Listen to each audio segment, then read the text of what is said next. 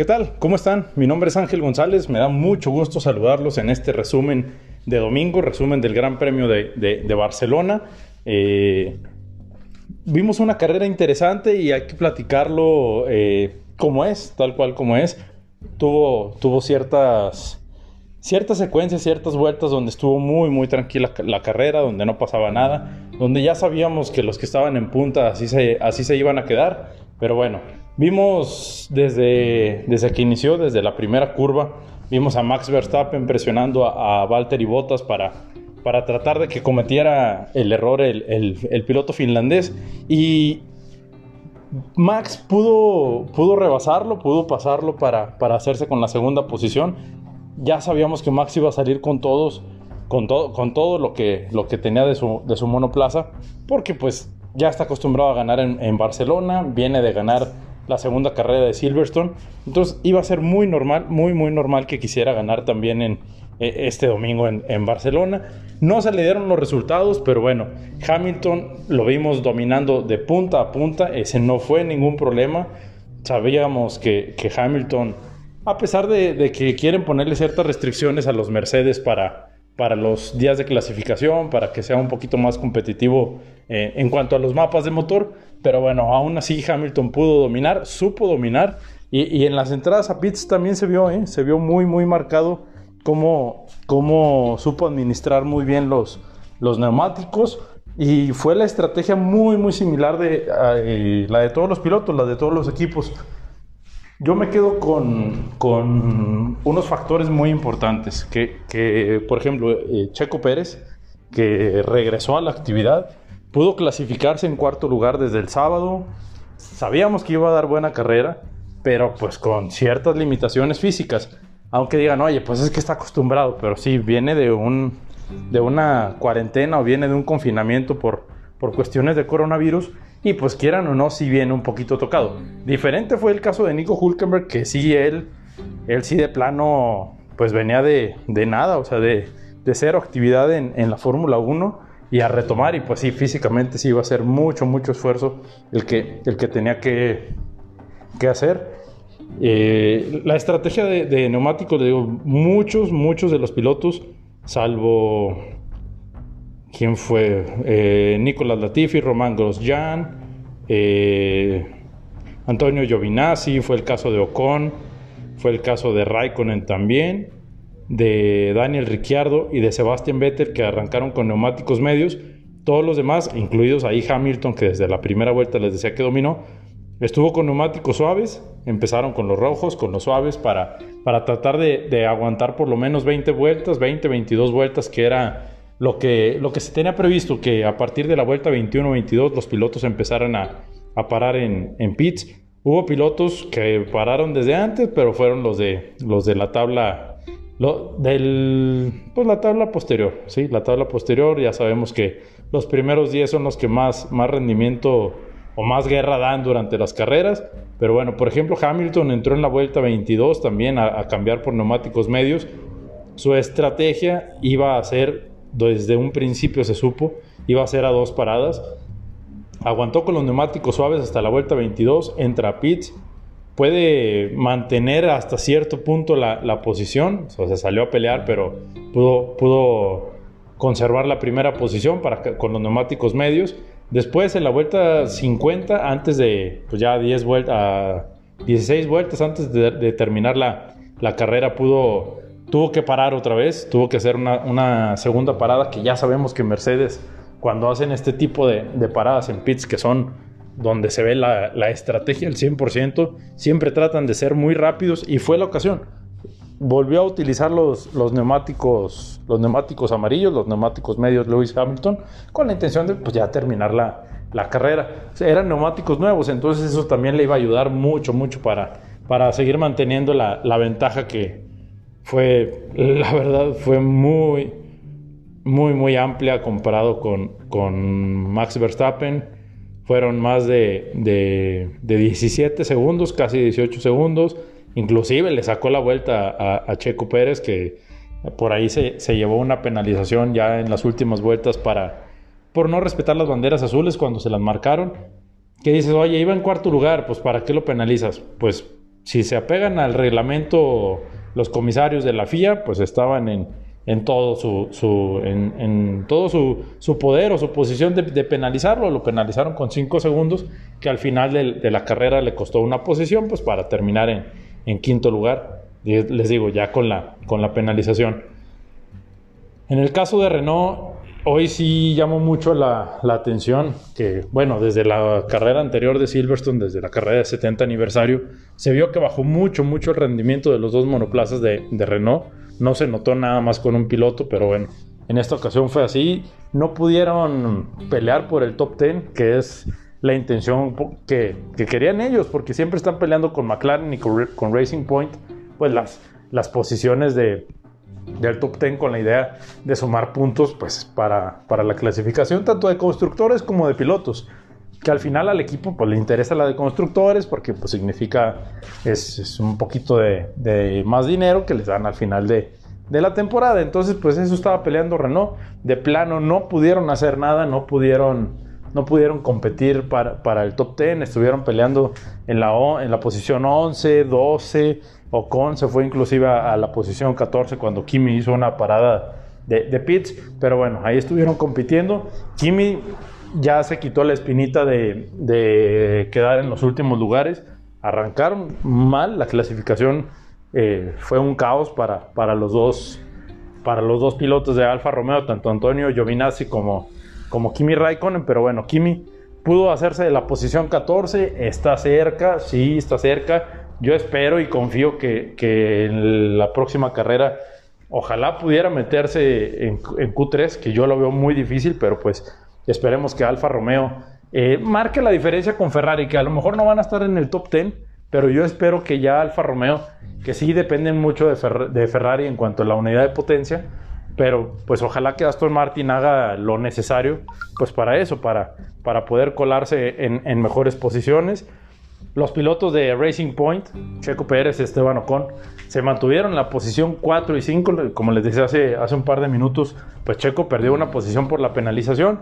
Ambos pilotos corrieron bien, se pegaron, se pegaron para, para irse casi casi juntos durante toda la, durante las 66 vueltas.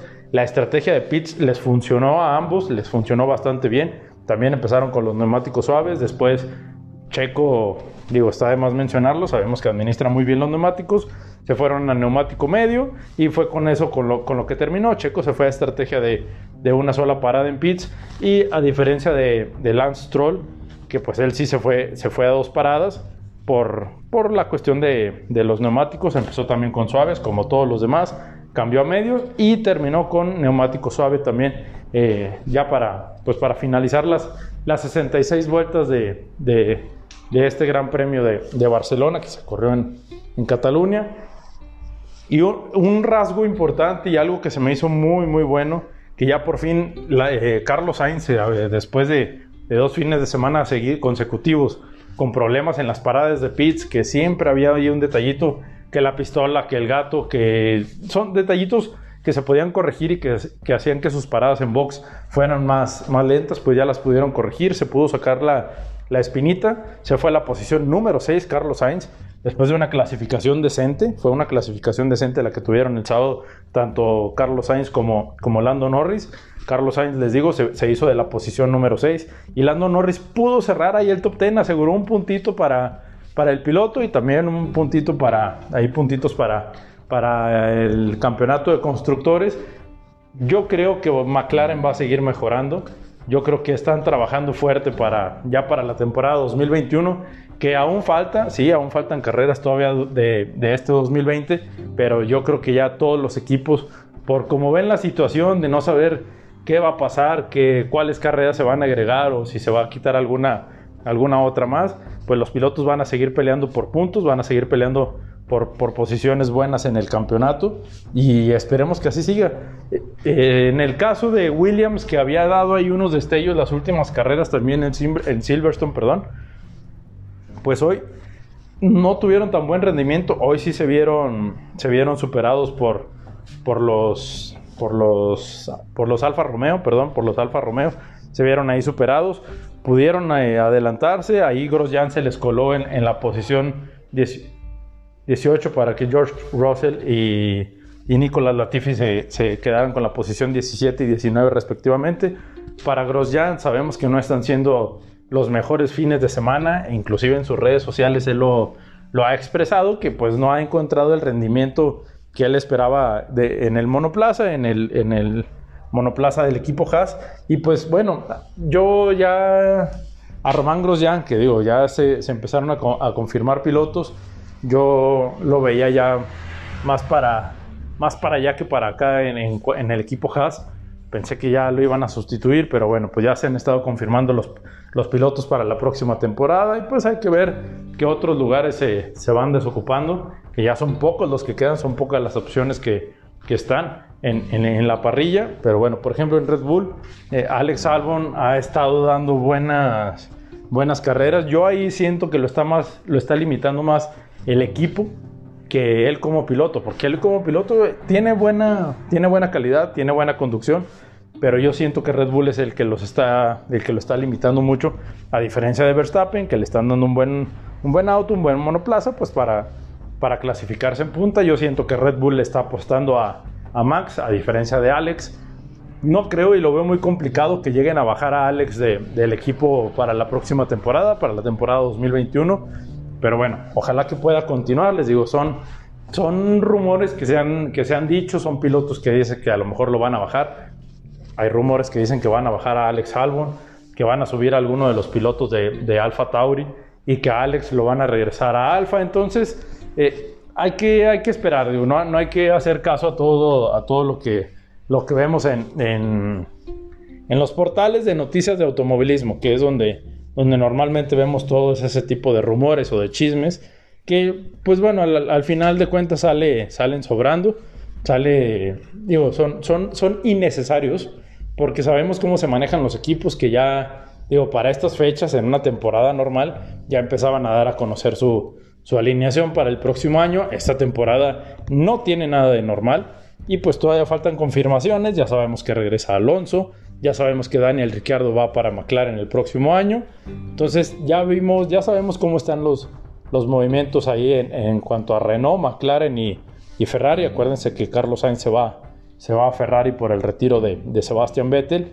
Y pues va, va, a acompañar a Charles Leclerc. Ojalá que el próximo año ya pueda tener Ferrari buen rendimiento y buen, buen trayecto. O sea, ya que den una, una buena temporada y que no sea nada más Mercedes y Red Bull los que estén peleando por el, por el campeonato de pilotos y de, y de constructores. La verdad hace mucha, mucha falta que esté ahí Ferrari y también que estuvieran, a lo mejor me voy a ver muy, me voy a escuchar, perdón, muy, muy exagerado, pero que estuviera McLaren ahí peleando, Racing Point también ahí peleando, para que no se sientan así como que tan confiados los de Ferrari, los de Red Bull y los de Mercedes, pues estaría bastante interesante que otro equipo ahí se fuera metiendo más en la lucha por el campeonato, no, no nada más en los puntos para pelear, para pelear lugares en la, en la tabla general del cuarto al décimo, a la décima posición en cuanto a de constructores y de, y de pilotos.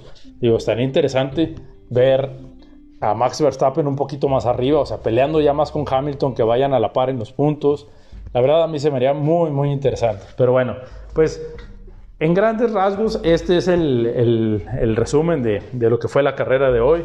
Hoy le tocó la mala suerte a Charles Leclerc de, de abandonar. Tuvo ahí un problema muy, muy extraño en, en la unidad de potencia que simplemente se, se apagó, se apagó su, su, unidad de potencia. Pudo, pudo reiniciarla, pudo rearrancar.